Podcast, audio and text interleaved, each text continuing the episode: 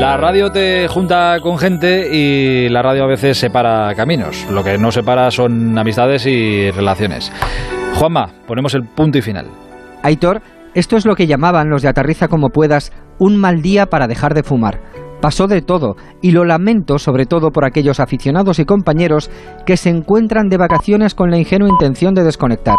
Ya con la lista de Luis Enrique nos hubiera dado para un debate monográfico de título Convocatorias de autor y aniquilación madridista. Por si el asunto se nos quedaba corto, el seleccionador promocionó a Guardiola para el puesto. Otro apasionante debate, en este caso con título de copla, y sin embargo, te quiero.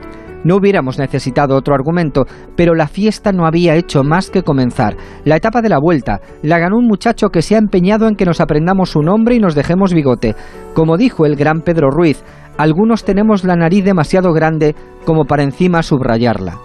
Sin tiempo para resoplar, nos atropelló el sorteo de la Champions. En teoría malo para casi todos y algo mejor para el Madrid, con el que aprenderemos la historia de Transnistria, un país que no existe quizá por lo que cuesta pronunciarlo. De allí es el Sheriff Tiraspol, un modestísimo equipo que tendrá como objetivo sumar algún punto y hacerse con la camiseta de Mbappé. Sí, así está la situación en estos momentos. Si no hay nuevos giros en el guion, todo indica que Mbappé será madridista en breve y previo pago de 180 millones de euros, casi lo mismo que le habrá costado la luz a quien se le haya dejado encendida todo el verano. Al final, no ha sido una negociación tan complicada. En todas nuestras cábalas olvidamos algo fundamental, clave, decisivo, y es que jeque rima con cheque.